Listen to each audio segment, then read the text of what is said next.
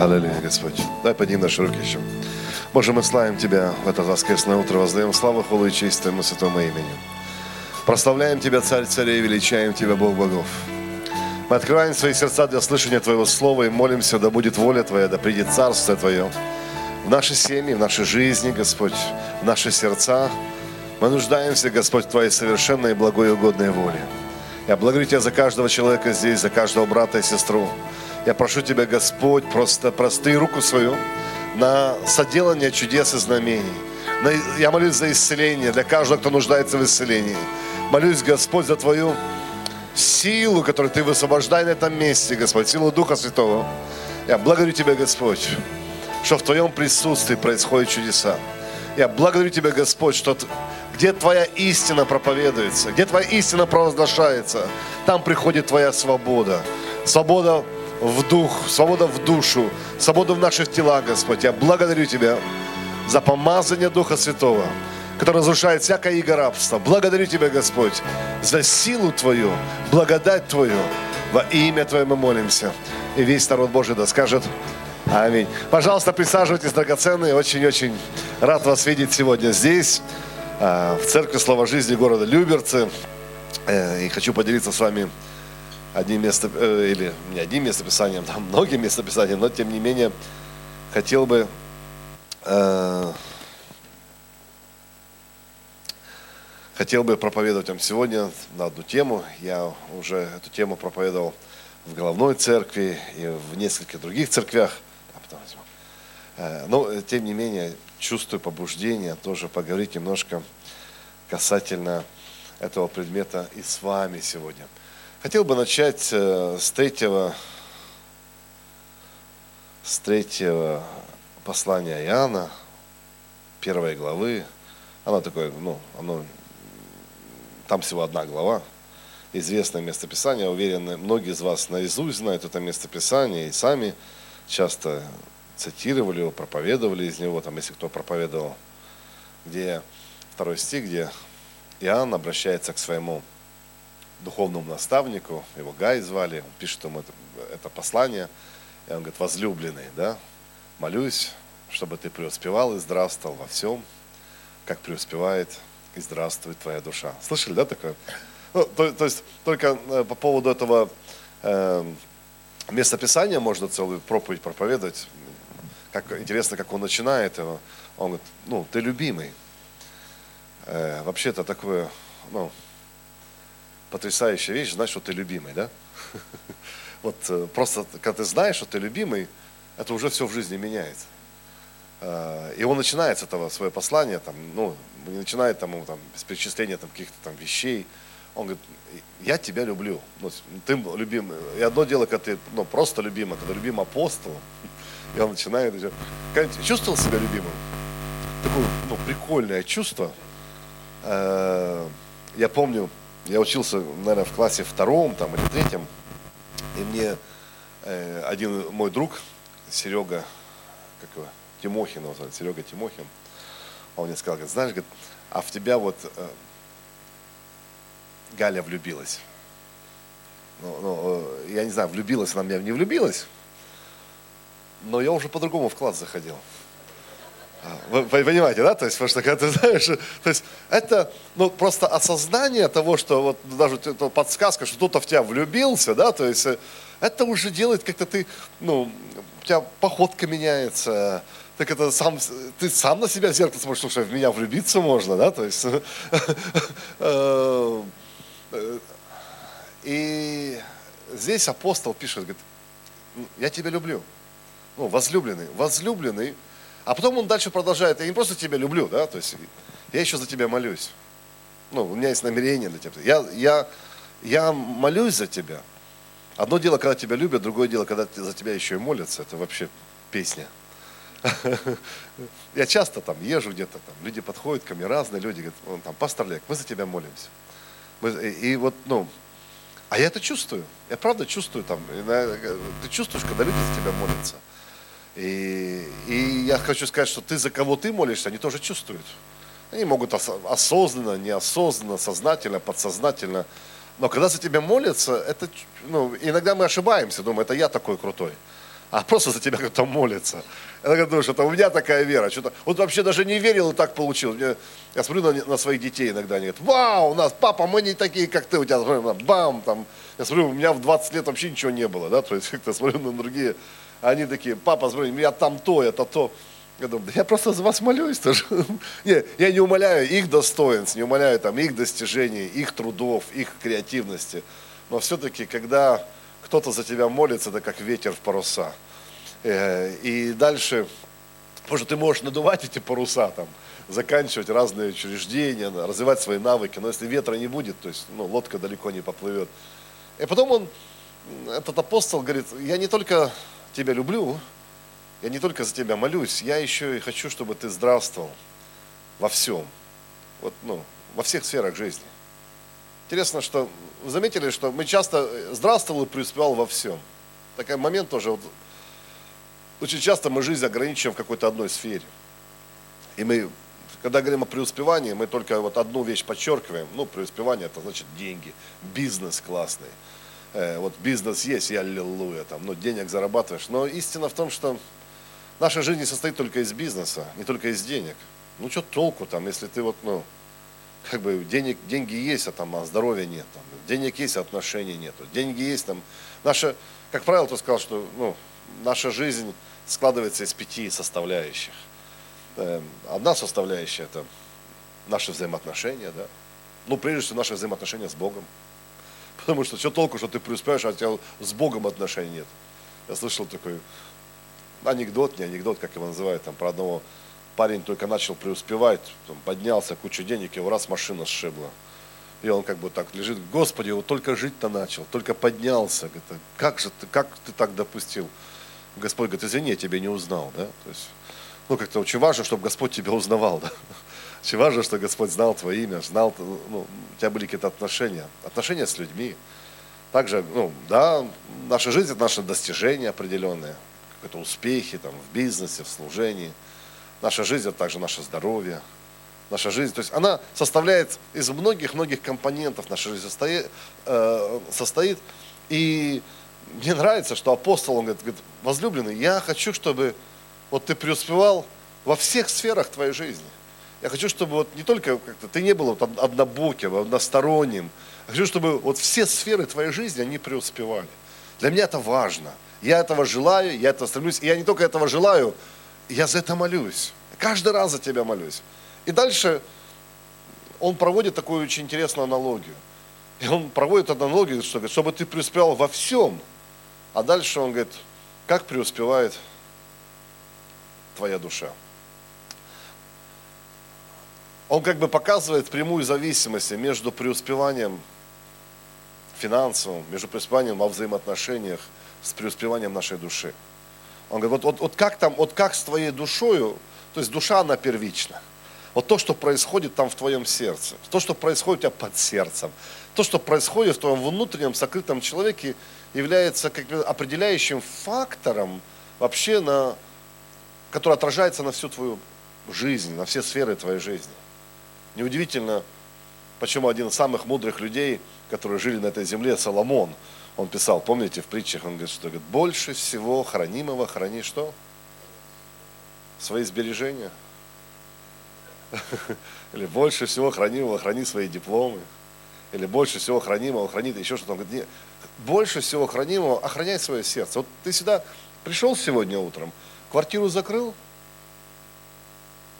Закрыл. Кто-то не уверен, да? А зачем? Ну, потому что ты это хочешь охранять, то, что там имущество. Вот, вот, могут, вот ты, понимаешь, новый замок врезал, цепочку повесил, там еще что-то. Но если уж что-то ты решил охранять в своей жизни, научись охранять свое сердце.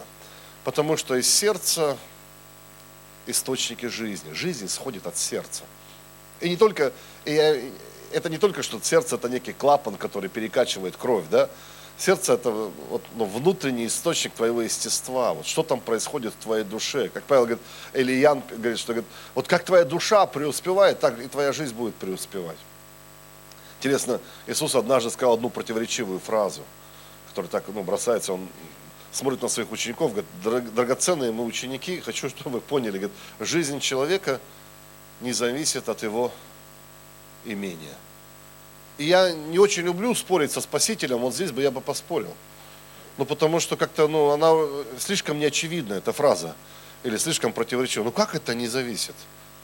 Господь, ну что ты утверждаешь? Ну как это моя жизнь не зависит от того, сколько у меня есть финансов? Разве, разве моя жизнь не зависит от того, живу я в съемной квартире или своей? Разве моя жизнь не зависит, зарплата у меня там 15 тысяч или 50 тысяч?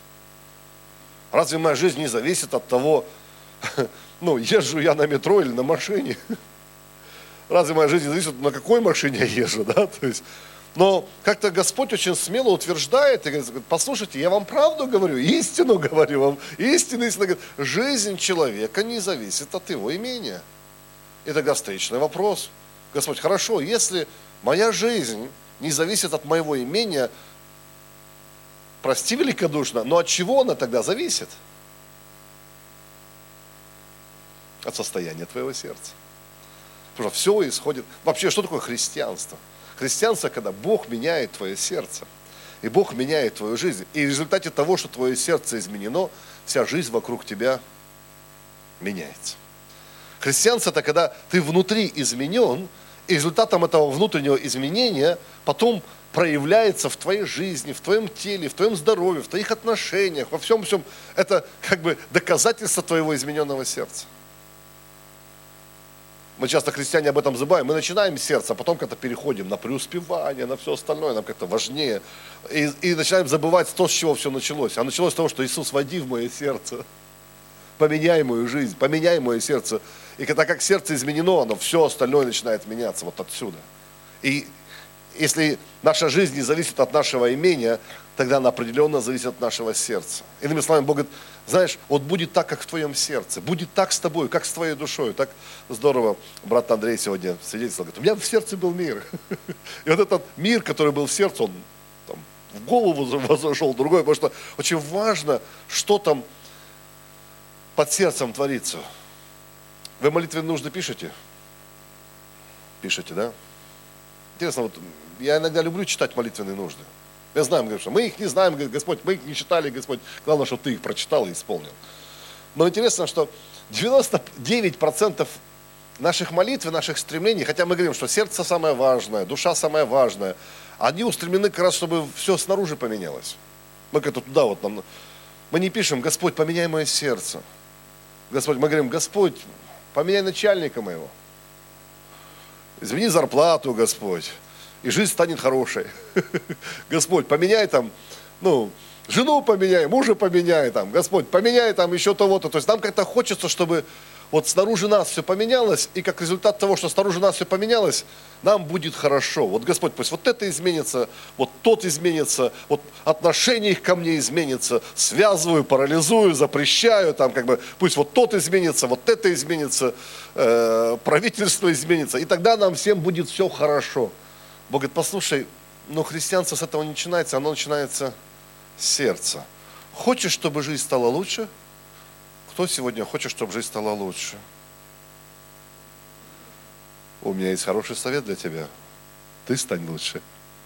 Чем лучше ты станешь, тем лучше станет жизнь. Сейчас Новый год уже на носу, мы тут уже свечи зажигаем, Рождество скоро. А под Новый год мы любим проводить конференции, там, чтобы еще как-то пророческие, чтобы что нам 2020 год готовит. И каждый год мы что-то там пророчествуем, говорит, в 2020 году будет прорыв, в 20 там, там, там. А потом смотришь, уже 20-й прошел, оглядываешься, ну, прорыв был, там, трубу прорвало, там, еще что-то. А в общем-то, ну, то же самое, что и в 19-м. А смотришь, а, а в 19-м примерно то же самое, что в 18-м, и в 17-м, и в 16-м. И так как бы все время у тебя вот линия горизонта, вот будто бы это, вот календарь перенесем, и этот год нам что-то принесет новое, благословенное. И вот на этот календарь, как на икону, ты ждешь, ну, что там в 20-м? Какой год там крысы, там собаки, обезьяны, там что там год крысы обещает. А истина в том, что, знаешь, если ты не поменяешься, ничего не поменяется. Это вот состояние твоего сердца. И, и Бог-то, Он говорит, Библия говорит, что Бог, Он действует в нас, Он совершает в нас перемены. Бог действует. Нам бы хотелось, чтобы Он как бы вот за нас там и где-то вот там совершал. Бог говорит, да нет, я в тебе произвожу и хотение, и в действии. Бог говорит, вот твое сердце, твоя душа, мой главное, моя главная операционная. Для меня твоя душа самое важное, что только есть на планете Земля. Потому что все остальное, оно придет. Понимаешь, твоя квартира, твоя ли, не твоя ли, коммунальная ли, или какая-то, знаешь, э, благоустроенная, какая бы она ни была. Она, а, все это пройдет, но то, те процессы, которые я запускаю в твоем сердце, они первичны. Вы здесь, друзья? Это все было вступление. Потому что, когда мы говорим о преуспевании нашей души, я не знаю ничего более, наверное, вредоносного для нашей души. Вот то, что вредит нашей душе. Это вот состояние горечи, непрощения, обиды, э, зависти и т.д. и т.п. Автор послания евреям в 12 главе, в 15 стихе предупреждает нас. Он говорит, наблюдайте за собой, да, то есть скажи, наблюдай за собой. Нам нравится друг за другом наблюдать. Кто-то сказал, что мы стоим на страже собственных недостатков в жизнях других людей. Нам как-то собственные недостатки видны лучше в жизнях других людей. Собственные недостатки в зеркало, они редко замечаются но тем не менее, он говорит, наблюдай, чтобы кто не лишился Божьей благодати, чтобы какой горький корень, возникнув, не причинил вреда, и чтобы им не осквернились многие. Иными словами, автор послания евреям предупреждает нас и говорит, следи, чтобы у тебя в жизни не было горечи в твоем сердце. Потому что проблема с горечью, даже не в том, что она горькая, проблема с горечью, что она лишает тебя Божьей благодати – она перекрывает. А без Божьей благодати ты не можешь меняться. Все, что мы получаем от Бога, мы получаем по благодати. И если вот эта горечь, она живет под сердцем где-то, если эта горечь, она преуспевает в твоей жизни, тогда ну, проблема тебе не только ты огорчаешь, не только ты загрязнен, даже люди, которые соприкасаются с тобой, написано, они оскверняются этим. Даже люди, которые соприкасаются с тобой, они тоже лишаются этой благодати. И Иисус об этом много говорил, Иисус об этом много проповедовал, апостол об этом учит. Многие послания о том, что эй, там, сколько раз прощать, да, то есть, ну не, держи, не живи в непрощении. Мы любим молиться этой молитвой «Отче наш». Я называю одной из самых страшных молитв в Библии. Говоришь, пастор, замечательная молитва, что ж мне страшного-то такого в этом «Отче наш»? Я скажу тебе, там фраза есть одна страшная, говорит, Господи, прости, меня, да, прости нас, как и мы прощаем должникам нашим. То есть он, Иисус подчеркивает, он говорит, послушайте, ребята, когда вы молитесь, поймите, что ты прощен ровно в той мере, насколько ты способен прощать. Если перевести на русский язык, что это значит? Господи, относись ко мне, как я отношусь к моему бывшему. Или, или Господи, а, относись ко мне так, как я отношусь к тем, кто причинил мне вред и зло. Если ты начинаешь думать об этой молитве в таких ракурсах, думаешь, Господи, да не надо так ко мне относиться. Господи, убери. Я хочу, чтобы ты любил меня. Я хочу, чтобы ты прощал меня. И горечь, она настолько разрушительна. Но я сегодня не буду проповедовать про горечь. Я сегодня хочу проповедовать про то, что я слышал очень мало кто проповедовал. Не знаю, я сам уже больше 30 лет проповедую. И лично я никогда на эту тему не проповедовал вот, до недавнего времени, покуда меня как-то не осенило, и Господь дал мне это слово. Я хочу, вот где-то, где есть возможность делиться Божьим Словом, я как-то трясу, говорю, ребята, обратите внимание на эту вот интересную деталь, которая является матерью горечи.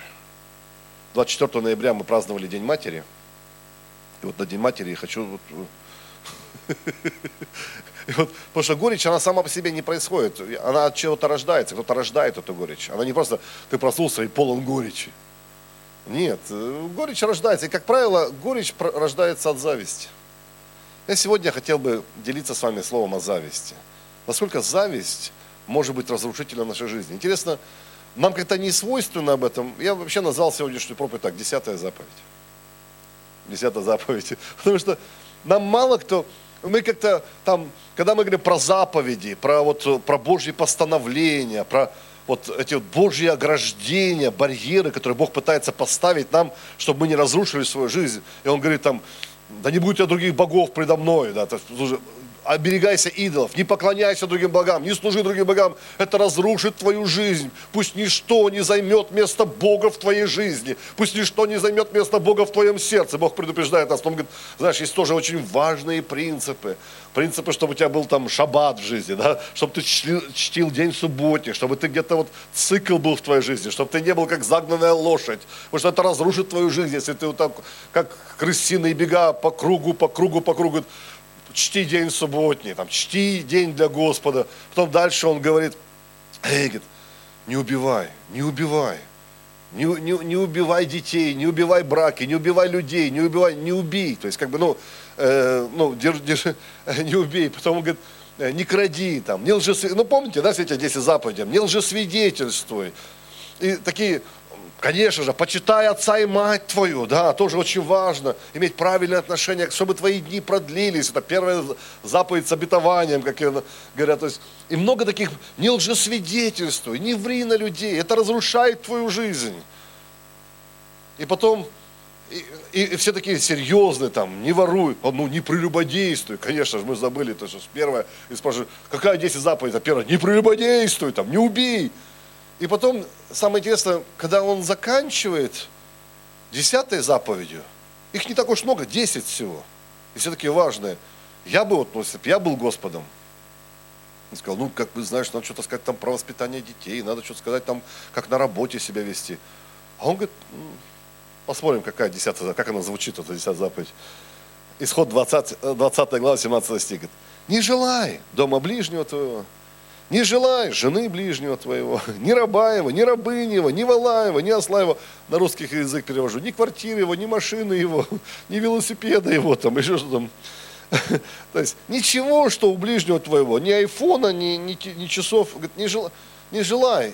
И, и для меня как-то странно, ну как-то, ну уж, ну Господь, ну среди вот этого крутого списка, не убей, там, ну, то есть, не прелюбодействуй, там, э, не воруй, там, знаешь, то есть, ну, и тут как бы не пожелать, не позавидуй.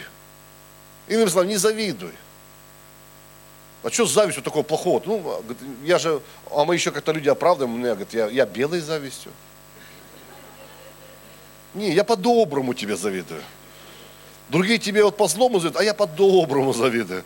Но интересно, в Священном Писании нету такого там белой, серой, коричневой зависти, там, доброй, злой. Он, он говорит просто, эй, научись жить без зависти, потому что это тоже очень разрушительная сила, потому что зависть – это мать горечи.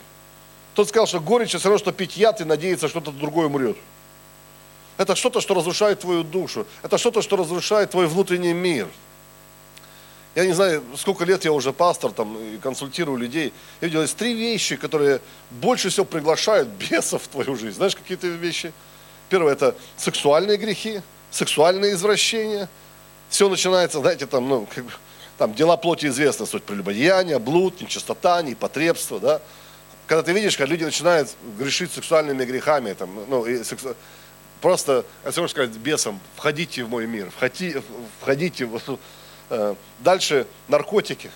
Тоже ничего так не привлекает бесовский, как, как наркомания. Как, ты открываешь себя для духовного мира.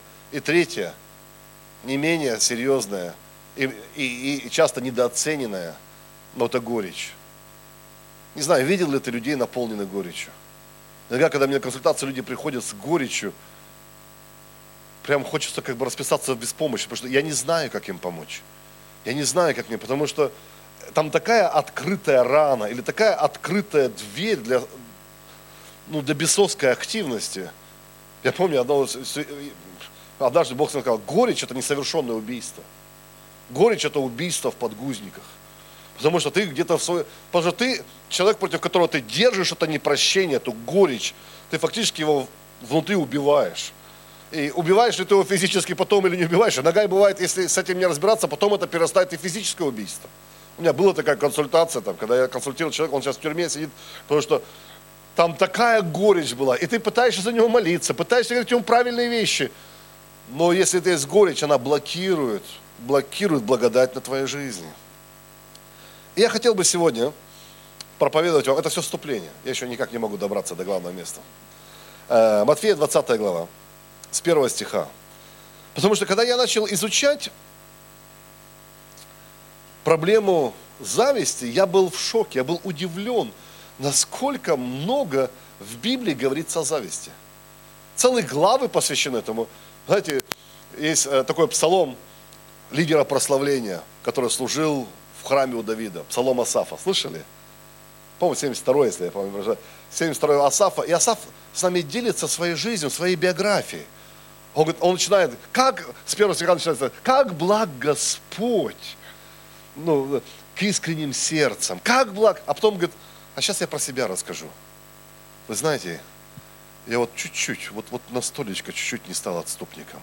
Я ходил прямо по, гра, по краю бездны. Я ходил прямо по краю вот обрыва. И вот он, и он начинает перечислять. Говорит, знаете почему? Вот давайте прочитаем этот псалом. Ну, раз такое дело пошло. Так, где у меня тут Библия? 72 псалом. Написано. Здесь, о, о, есть, есть, есть, есть. Как благ Бог к Израилю, к чистым сердцам. Говорит, а я, едва не пошатнулись ноги мои, едва не подскользнулись стопы мои. Я позавидовал – безумным, видя благоденствия нечестивых, ибо нет им страдания до смерти их, крепкие силы их, на работе человеческой нет их, и с прочими людьми не подвергаются ударами, от того гордость, как ожерелье обложила их, и дерзость, как наряд одевает их, выкатились от жира глаза их, бродят помыслы в сердце, над всеми издеваются, злобно разглашают клевету, говорят свысока. Потом говорит, а я каждый день на репетицию в хор – там, и он начинает перечислять и сравнивать себя, и говорит, как здорово им, и как плохо мне, как много они зарабатывают, как мало я зарабатываю. Как... Он говорит, ребята, говорит, я там говорю, я говорит, чуть-чуть не подскользнулся. Я вот настолько, да, я входил, я переживал помазание Божье. Я такие псалмы писал. Я с царем Давидом служил вместе. Я был рядом со святая святых. Я, я левит, я сводил помазание с неба. Но я, говорит, вот-вот не упал. Почему? Потому что зависть чуть было не разрушила меня. И есть много-много мест Писаний там про зависть, притчи, мы еще каких-то, может, коснемся, каких-нибудь э, Петр об этом говорит, Яков об этом говорит, Иоанн об этом учит. То есть я увидел, есть какой-то предмет в нашем христианском богословии, который мы не досмотрели. И мы думаем, ну зависть и зависть, ну завидую и завидую, белые зависти там, или еще что-то. И мы не понимаем, насколько сильно это может вкрадываться в нашу душу и приносить горечь, блокировать Божье благословение в нашей жизни. И здесь Матфея 20 глава с 1 стиха Иисус рассказывает здесь притчу. Он целую притчу там посвящает. Причем он начинает эту притчу с таких слов. «Ибо Царство Небесное подобно этому». Скажи, Царство Небесное подобно этому. Я думаю, ох, интересно, чему же подобно Царство Небесное? Потому что когда Господь, Он пытается говорить там и учить своих учеников – своих последователей, у него довольно сложная задача. Как объяснить, какое Царство Небесное? Это все равно, что, знаешь, тебя вот сейчас закинуть там в племя Тумба-Юмбу куда-нибудь там, знаешь, к аборигенам, чтобы ты объяснил им, как Боинг устроен там, или компьютер там, или еще что-то. Это очень сложно. И сколько раз Иисус говорил, вау, ребят, даже не знаю, как вам объяснить. Или сколько раз он пытался им, говорит, я вам про отца своего, вы про отца вашего. Я вам про Фому, вы про Иерему. Он, я однажды, говорит, он говорит, пусть у вас не будет закваски фарисейской, хлеб забыли. Я говорю, вообще не про хлеб, я про лицемерие. Вы не понимаете этих вещей. Он пытается вот путем иносказаний, путем каких-то форм, притч, он пытается объяснить им то, что объяснить очень сложно. И он пытается через то, что они могут понять, объяснить им то, что они понять не могут. Говорит, вот Царство Божие говорит, подобно неводу, Царство Божие подобно жемчужине, Царство Божие подобно тому-то. И вот здесь Иисус опять же в своих попытках донести до них принципы, культуру Божьего Царства, пытается им донести, говорит, вы знаете, вот Царство Небесное, ну скажи Иисус, чему оно подобно? Говорит, ну оно подобно хозяину дома, который вышел рано по утру нанять работников, виноградник свой, и договорившись с работниками по динарию на день, послал их виноградник свой. И выйдя около третьего часа, он увидел других, стоящих на торжище праздно. И им сказал, идите и вы, виноградник мой, что следовать будет, я дам вам, и они пошли. Опять, выйдя около шестого и девятого часа, сделал то же самое. И там он нанимал, нанимал их. И когда, восьмой стих, когда наступил вечер, приходит господин виноградника управитель, к управителю своему и говорит, позови работников и отдай им плату на час последних до первых. И пришедшие около 11 часа получили по динарию. Пришедшие же первыми думали, что они получат больше, но получили и они по динарию. И получив, стали роптать на хозяина дома и говорили, эти последние работали всего лишь час, и ты сравнял их с нами, которые принесли тягость дня и зной. Там. Он же в ответ сказал одному из них, друг, я не обижаю тебя, не за динарий я договорился с тобою. Возьми свое, пойди. А если я хочу дать этому последнему то же, что и тебе, разве я не властен в своем делать то, что я хочу? Или глаз твой завистлив от того, что я такой добрый? То есть, ну, понимаете, вот Иисус говорит, вот такое Царство Небесное. И потом он заканчивает эту притчу, интересная вещь. То есть, думаешь, при чем тут Царство Небесное? То есть, ну, как, ну, он говорит, послушайте, здесь очень-очень важный принцип. Господин, кто, кто в нашем ну, контексте господин? Господь нанимает работников. Одни работают 12 часов, другие работают 9 часов, третьи работают 6 часов, четвертый работает всего лишь час. И в конце, когда приходит оплата, все получают одинаковую зарплату. И те, которые работали дольше всех, они возмущены. Причем даже не столько на соработника своих э, возмущены, на господина возмущены. А господин говорит, ребят, а в чем проблема-то? Разве я не волен со своими? Разве я тебя обманул? Я, тебе, я же с тобой так договорился, я дал тебе. Почему тебя подбрасывает от того, что ты видишь, что кто-то рядом с тобой был благословен? Разве это не повод того сказать, вау, ну и господин у нас, слушай, ну дал вообще, ну, ну и хозяин. Но тебе почему-то завидно, тебе обидно, и ты считаешь это несправедливым, потому что ты хорошо учился по математике, и ты знаешь, если за один час человек получил один динарий, то за 12 часов человек должен получить сколько динариев? 12. И ему очень обидно. И он говорит им здесь, вот такое Царство Небесное. Вы знаете, друзья, что каждый из нас в этой истории, либо ты с той стороны, кому повезло, либо ты с той стороны рядом с тобой, кому повезло. Кто-то из нас переживал такое, работал час, а получил за 12. Царство небесное такое. Это благодать. И ты понимаешь, что вот то, что ты сделал, это вообще столько не стоило, сколько ты получил. Были такие случаи? Господи, пусть таких случаев будет побольше.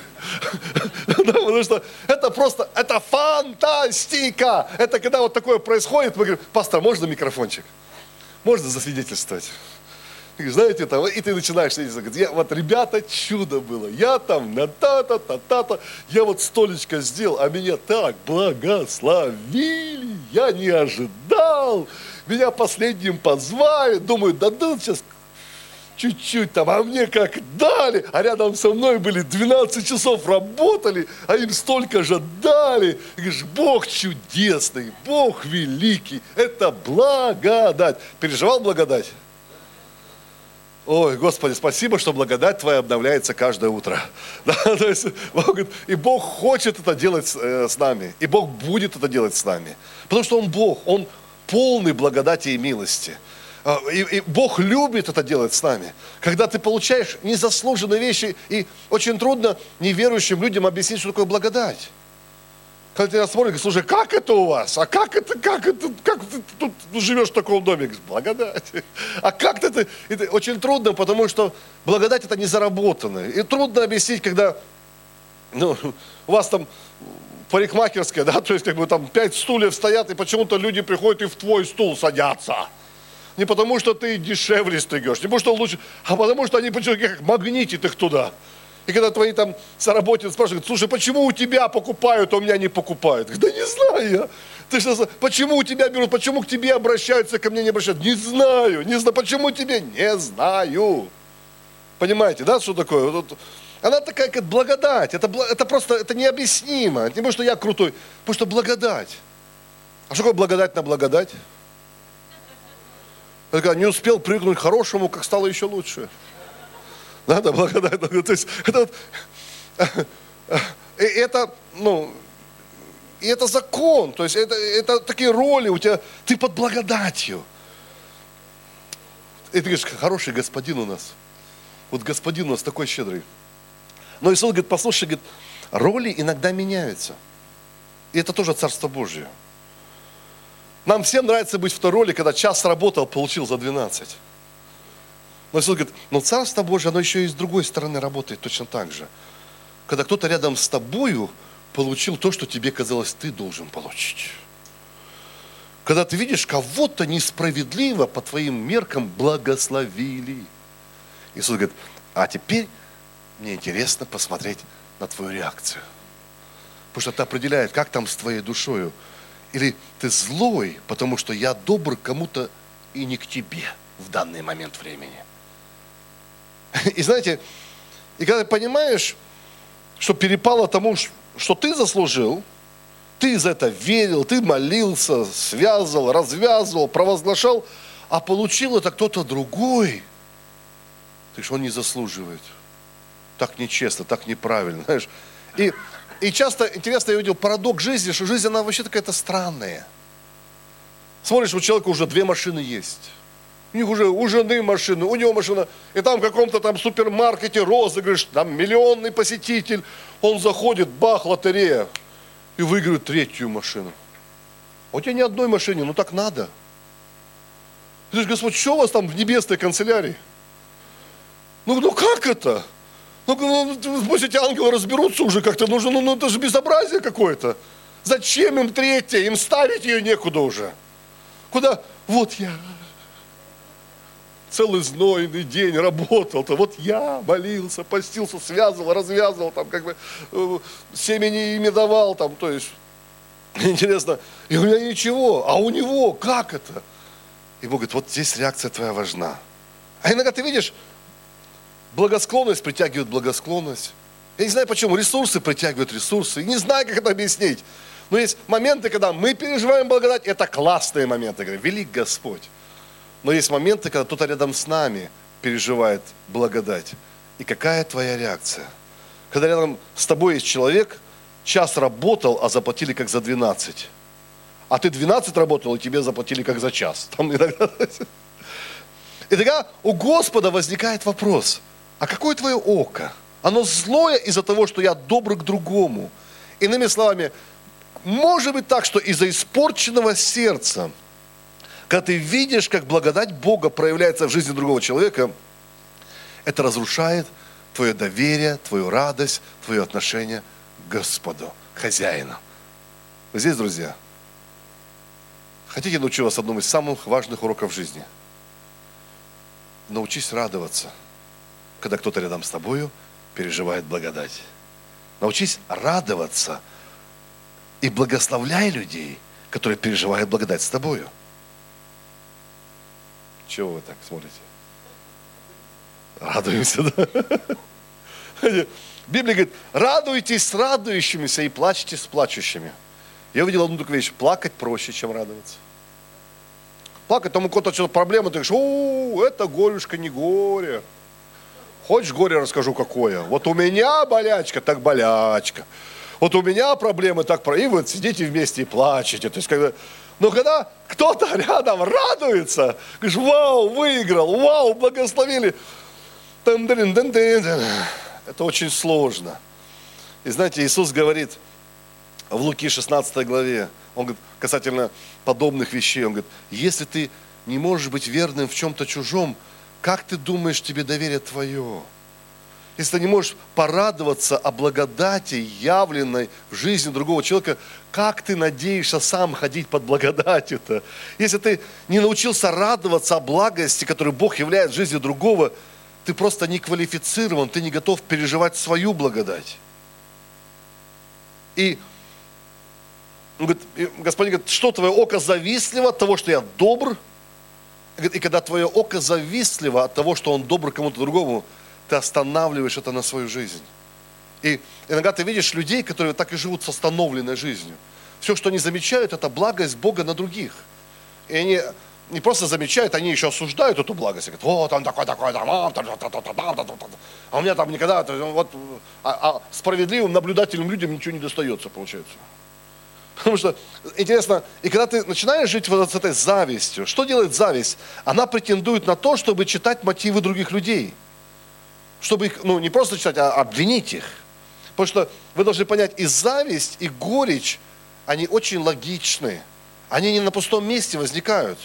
Вот эти люди, они не подняли этот бунт из-за ничего. Они, они сказали, говорят, в принципе, математически я с ними согласен. Принципе, они даже как бы за справедливость. Потому что зависть и горечь всегда могут маскироваться под справедливость. Никто не скажет, я завидую. Кто скажет, я за справедливость. Правда же, да? То есть есть причины, когда ты консультируешь за, за каких-то людей, каких людей, там сестра приходит, и ты видишь так, так много горечи и непрощения. Говорит, сестра, ты должна простить. Ты должна. Слушай, ты дальше не пойдешь в жизнь, если не простишь. Ты не пойдешь, ты не продвинешь, ты не поднимешь никуда. Ты так и будешь ходить по заколдованному если ты не простишь. Отпусти это. Говорит, пастор, ты не понимаешь, что он мне сделал. Перевожу на русский язык, что это значит. У меня есть право так поступать. Я ж не просто так на него злюсь. Я ж не просто так не прощаю. Он же первое, второй, первый пункт, второй пункт, третий пункт, четвертый пункт, пятый пункт, десятый пункт. У меня есть право так поступать. И, и трудно спорить, правда, гад. И трудно спорить, правда, негодяй, правда, ужасно, ужасно. Но ты понимаешь, только потому, что это логично. Это не работает. Только потому, что они там считают, там, 12 динариев мы должны получить. Там 12. Это, Иисус говорит, Царстве Божьем так не работает. Ты должен отпустить. Есть причины. У меня есть причины, почему надо прощать. А Иисус говорит, послушай, это, это не Царство Божье, это, это плотское мышление, не библейское мышление, не обновленное мышление. Библейское мышление, оно исходит от прощения, от креста, от искупительной работы Иисуса в любой сломанной ситуации твоей жизни. Смотри через крест, через Голгофу. А зависть, она всегда подталкивает нас читать неправильные мотивы в жизни людей. Мы всегда думаем, да я, я знаю, что он думает там.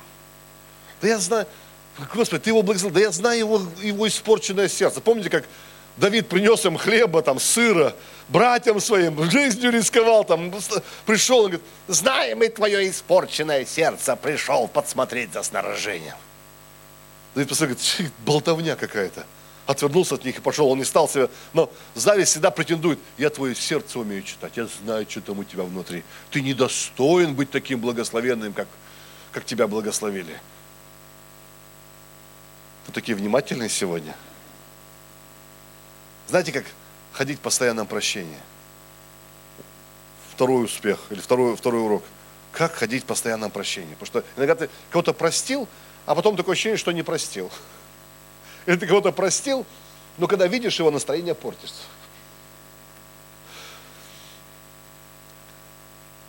И принцип звучит так. Держись подальше от того, чтобы читать мотивы других людей – Никогда не претендуй, что ты мотивы, что знаешь чьи-то другие сердца. Ю, я знаю, что он думает, я знаю, что он подумал. Это запрещенная территория. У тебя нет права, знаешь, говорить, вот он сделал из-за того и того, он сделал, потому что вот он так считает, я его знаю. Потому что Писание говорит, ты даже собственного сердца толком не знаешь. Ты даже толком не понимаешь, что там в твоих, Библии говорит, сердце человека глубокий колодец, мудрый может вычерпать только свое сердце. Как ты можешь, если ты в себе разобраться не можешь? Мы себя толком не понимаем. Я когда маленький был, думал, как эти они оливки едят. Мерзость такая. Подрос теперь, они мне нравятся. Я думал, что я себя знаю. Э, оказывается, я себя не очень знаю.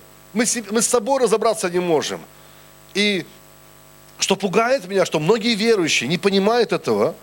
И они, знаете, и они такое, заходят в запрещенную территорию и начинают судить мотивы. Вот в чем Иисус говорит, не суди других, ты не знаешь людей, не знаешь. Я не знаю своего сердца, как не знать твое сердце? А может, духовные люди говорят, мне Господь показал твое сердце. Мне вот Господь открыл там, что в тебе есть. Я говорю, знаешь, нас Господь гораздо лучше управитель, чем тебе кажется. Бог никогда не откроет тебе сердце кого-то другого, чтобы это дало тебе горечь и непрощение, и повлияло на твое отношение. Вот когда Господь открывает о ком-то, чем-то, знаешь, что происходит? Прощение приходит, свобода приходит. Если Господь мне про тебя что-то открывает, это побуждает меня прощать тебя, а не держать это против тебя. Бог мне открыл, теперь я его ненавижу. Знаешь, наверное, это какой-то другой Бог – это, наверное, не наш Бог. Ты понимаешь, то есть не наш Господь. И говорю, что и зависть, и горечь, они логичны. Якова 3 глава, 13 стих, смотрите, написано. Но если в вашем сердце вы имеете горькую зависть и сварливость, то не, хвалите и не, не хвалитесь и не лгите на истину. Это не есть мудрость и не исходящая свыше, но земная, душевная, бесовская. Заметьте, здесь говорится про зависть. Уже Яков пишет, уже он говорит, и он, и он называет это мудростью. Он называет это, он говорит, это мудрость, потому что зависть, она претендует на то, что она умная. Никто не называет себя завистливым, он говорит, я наблюдательный. Я очень чувствительный, знаешь, вот. Э, и горечь и зависть – это мудрость, но не с неба. Поэтому люди, у которых есть зависть и горечь, считают себя очень разумными, они полные развлечения. Они такие точные, они такие справедливые, такие наблюдательные. Потому что зависть и горечь всегда маскируются под чувство справедливости – я за справедливость. Я за справедливость. Я, чтобы было, я за честность, чтобы все было. Но часто это не справедливость, это зависть. Я помню, я помню таких многих случаев, но один из случаев, помню, у нас в сентябре была э, молодежная конференция в Челябинске. И пастор, молодежный пастор, пошел, говорит, пастор говорит, а можно, у меня такое желание есть вот, э, чтобы мы одно пожертвование собрали на этой конференции и помогли конкретной какой-то семье.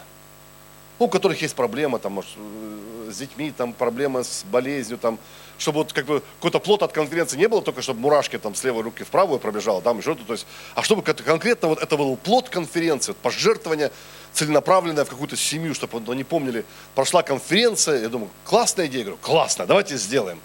И потом, когда мы это сделали, я говорю, нашли, а что за семью-то нашли, какую? Он говорит, да там в Москве одна семья, у них там ребенок такой. И у меня такое, знаешь, говорит, а что в Москве-то нашли? Что в Челябинске таких семей нету, что ли? Да в Москве зарплаты побольше, и люди там это, то есть, и как бы семья не самая бедная, то есть.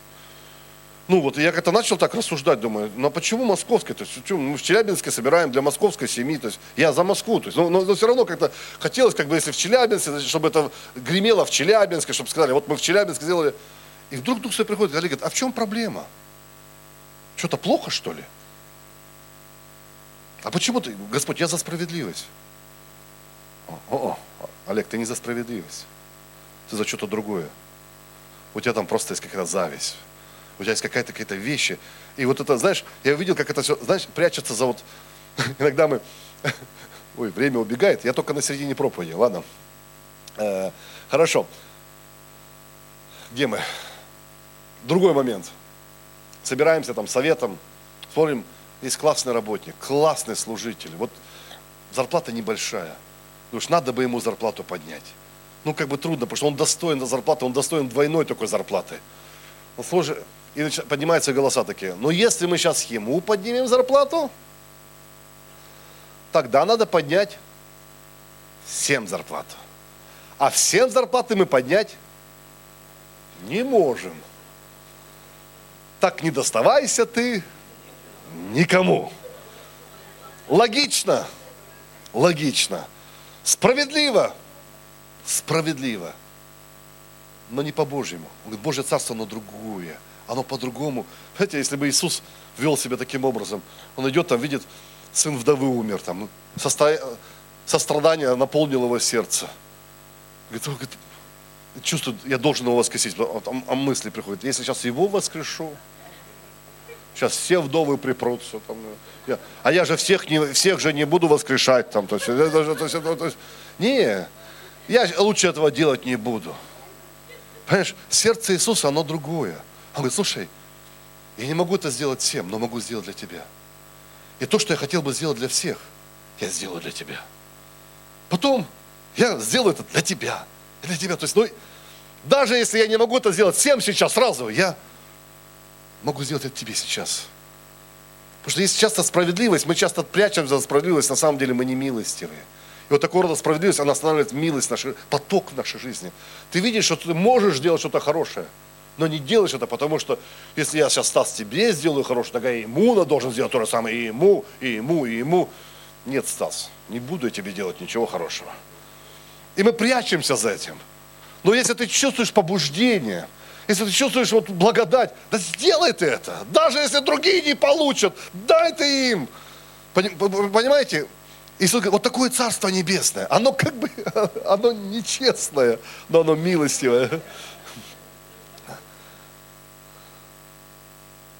И Библия говорит, как ты думаешь о людях? Потому что часто мы судим людей, судим людей, э, судим их мотивы, и потом мы оправдываем себя, почему я не делаю. Я слышал такую историю недавно. У девочки было два яблока, дочки. И мама говорит, доча, дай мне, пожалуйста, одно яблоко. А дочь взяла и оба яблока надкусила тут же. Знаешь, как с детьми бывает. И мама говорит, в своем сердце подумала, слушай, какая ты жадная. Дочь, раз я тебя этому учила? А дочь говорит, мама, возьми это, это слаще. Понимаешь, да? То есть ты уже осудил кого-то, ты уже в сердце, она-то уже, а, раз два яблока надкусила, значит там это вот такое. А она просто хотела дать тебе слаще. И иногда мы смотрим на людей, и мы судим какие-то вещи, и мы какой-то выбор делаем. Вот он такой, он такой. Бог говорит, эй, ты так никогда не станешь милостью. Ты, ты будешь жить в зависти, ты будешь жить в своих, вот не суди мотивы других людей. Сколько таких случаев, когда мы судим эти мотивы, и потом ошибаемся. Канат Копилан, ой, Канат Хейген говорил, я лучше буду думать о людях слишком хорошо и ошибусь, чем буду о них думать плохо и буду прав. Думали ли хорошо? Есть такая пословица или такое выражение, которое очень сильно повлияло на мою жизнь. Оно звучит так. Если ты моешь кому-то ноги, ты понимаешь, почему он хромает. Ты понимаешь, он так ходит. Потому что когда ты служишь человеку, ты понимаешь, вау, когда ты спускаешься на него уровень и пытаешься быть благо, добрым к нему, то слушай, если бы я через это прошел, непонятно, как бы я хромал. Если бы я так прожил, непонятно, что бы я делал. Мы судим сейчас со своей стороны. Если бы у меня было такое прошлое, если бы у меня было такое воспитание, так, Господи, непонятно еще, как бы я себя вел. Но мы говорим, а, мы, знаешь, со своей колокольни, вот он такой, а он секой. По-моему, ноги. И многие в, твоей, в его жизни откроются, и ты начнешь смотреть на него совсем другими глазами. У меня еще три пункта, но скажу один. Как победить эту зависть? Вот как с ней одолеть? Первое, мы сказали, не суди других мотивов, да, то есть научись радоваться, просто радоваться в жизни других людей. То есть, а второе, как-то, я увидел, любое наше решение, любое наше посвящение, оно должно как-то проявляться не просто вот широ-быро-быро, Господь прощаю и не завидую и все остальное. Оно должно как-то проявляться в действии. Я видел, вот покуда это в действии не проявляется в твоей жизни, ты не имеешь окончательной победы. Потому что Иисус говорит, или э, Ян, он говорит, э, апостол Ян пишет, но он вторит Иисусу, он говорит, если я говорю, я люблю Бога, а брата ненавижу, говорит, ты обманщик, ты сам себя обманываешь, потому что твоя любовь к Богу должна как-то проявляться в отношении с братьями и сестрами. И часто проблема, что мы провозглашаем какую-то духовную, невидимую реальность, которую мы не умеем, не можем демонстрировать в естественном. И зависть это как ну, горечь от бесовского мира. Зависть аналогична. Поэтому мы должны приходить к Богу и говорить, Господь, я убежден, что я прав. Но я знаю, что я вообще не прав. Потому что Твое Слово по-другому говорит. Потому что Твое Слово научит по-другому. И прояви так это в действии. Скажем, если это с третьей машиной там, у кого-то третья машина, у тебя ни одной. И так тебе тошно, когда ты третью машину видишь. И ты уже решил, что он должен сделать с этой третьей машиной, что он должен продать и деньги в церковь пожертвовать или тебе дать там, или еще что-то. То есть ты уже, вот как, вот как, чтобы твое настроение не портилось, когда ты видишь вот эту машину? Хотите совет? Предложи ее заправить. Эй, а можно, я слышал, ты третью машину выиграл. Олег, можно ее заправить? Ты говоришь, и вот когда ты ее заправишь, что-то ломается. Говоришь, пастор Олег, это будет неискренне заправляй до тех пор, покуда не станет искренне. Я тебе говорю, что-то с нами происходит, когда делаешь вещи практичными. Когда ты делаешь, не просто говоришь, простил, люблю всех, благословляю всех, а когда конкретно ты берешь и делаешь что-то по этому поводу. Это, знаете, как вот провозглашение в духовный мир. Почему мы принимаем причастие? Почему мы, почему мы принимай водное крещение. Ты же так спасен уже. Сказал, Иисус, я исповедую тебя Господом и Спасителем. Бог говорит, а готов что-то практичное сделать, показать ему. Вот зайти сухим, выйти мокрым. чтобы все увидели. Чтобы провозгласить это, чтобы это духовная, невидимая реальность того, что произошло в твоем сердце, она была видима всем, кто смотрит на тебя, всем на земле, на небе, чтобы проявлять эти вещи. Вы здесь, друзья?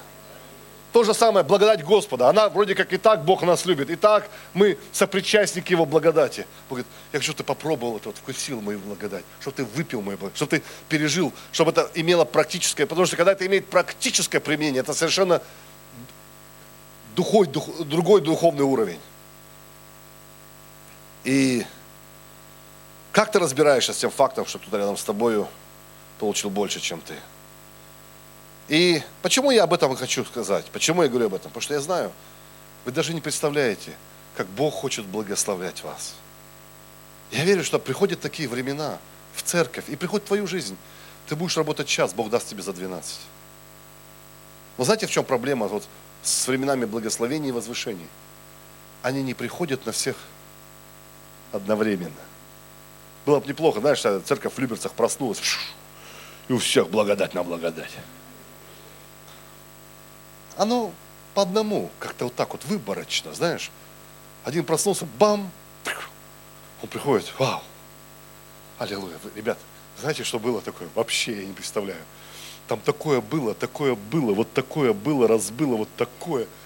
А ты сидишь рядом с ним. А что это у тебя такое? Или было такое, когда там кто-то в дарах Духа Святого течет и говорит, так, кстати, знаем, у кого-то коленка исцеляется, там, у кого-то там сейчас это исцеляется. И прям вокруг тебя обстреливают, знаешь. А ты говоришь, я, я, я. Господь, я-то, я тебе всю жизнь посвятил отдам. А, а. И потом они свидетельствуют, поднимайте, кто руку то исцелился, он поднимает, ты думаешь, на него смотришь, придуряется, наверное, выдумывает. Он. Все Потому что, и вы здесь, друзья, и Бог говорит, я хочу это изливать. Но если твоя реакция неправильная, ты никогда не поднимешь потом свою руку. Ты закрываешь для себя. Бог говорит, как я хотел бы, чтобы это работало. Ты видишь кого-то Бог благословил рядом с тобой, не тебя, любимого. Мы думаем, что мы конечная станция Божьих благословений. Наша молитва, Бог благослови меня, мою жену, мою кошку и больше никого. Знаешь, то есть, не святая троица, да, то есть, ну, то есть и Бог говорит, но, но когда кто-то благословен рядом с тобою, какая твоя реакция? И твоя реакция, она определяет, говоришь, вау. Посмотрите, как эти ребята могли отреагировать, когда,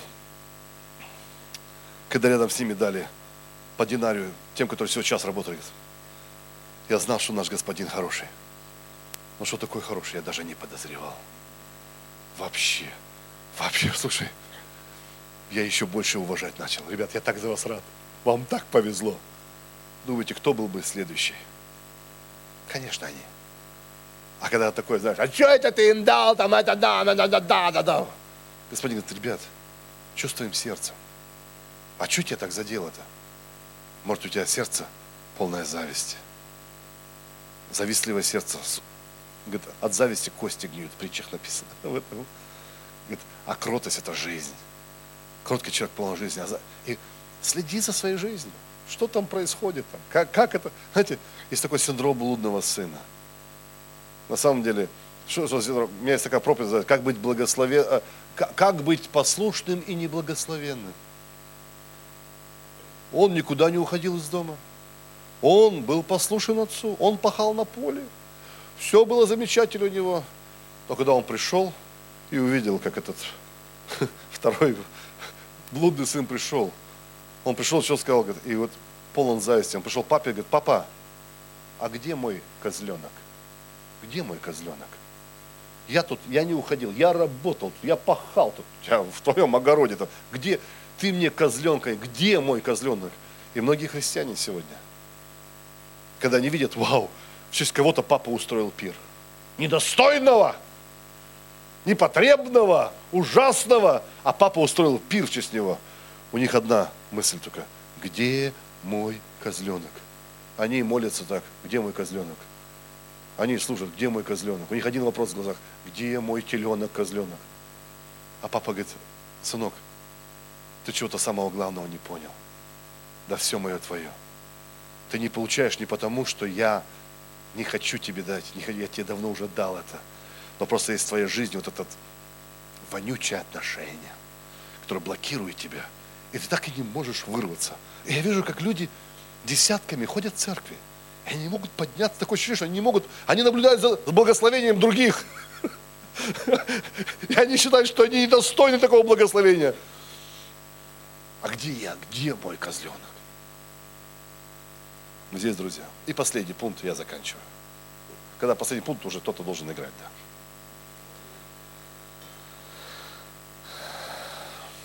Когда Бог благословляет кого-то рядом с тобой, или когда Бог благословляет тебя, не стыдись, не оправдывайся, не извиняйся за ту благодать, которую Он изливает на твою жизнь. Просто благодарятся. Иногда мы такие скромные. Недавно там один брат вывез на машине дорогой. И он как бы, ему как прям неудобно прям. Ну, ты знаешь, я на самом деле столько не зарабатываю, чтобы на такой машине, это, ну, знаешь, я вообще недостоин, там, это, это, оно, оно по дешевке там достало. говорю, брат, да не надо мне оправдываться, просто иногда нам как бы, мы стесняемся этого. Если Бог излил благодать на твою жизнь, скажи, вау, у нас такой господин, у нас такой папочка, у нас такой любящий отец. Откуда это? Ну, я же не заработал это. Самые лучшие вещи в своей жизни я не заработал. Я не заработал свою жену, не заработал своих детей, я не заработал... самое лучшее, что Бог дает нашей жизни, мы не зарабатываем это. Это Бог просто дает. По благодати. По благодати. Поэтому просто будь благодарен Богу. И тебе не нужно этого стесняться. Тебе не нужно этого стыдиться, тебе не нужно этого прятаться, тебе нужно... Просто скажи, Бог такой чудесный. Последнее место Писания обещал тебе. А у меня их много на самом деле. Притча 14.30. Кроткое сердце – жизнь для тела, а зависть – гниль для костей.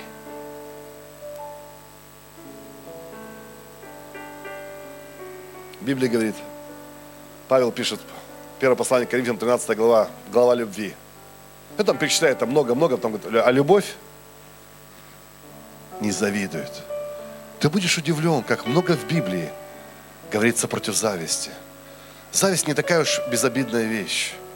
Зависть что-то, что ворует благодать на нашей жизни.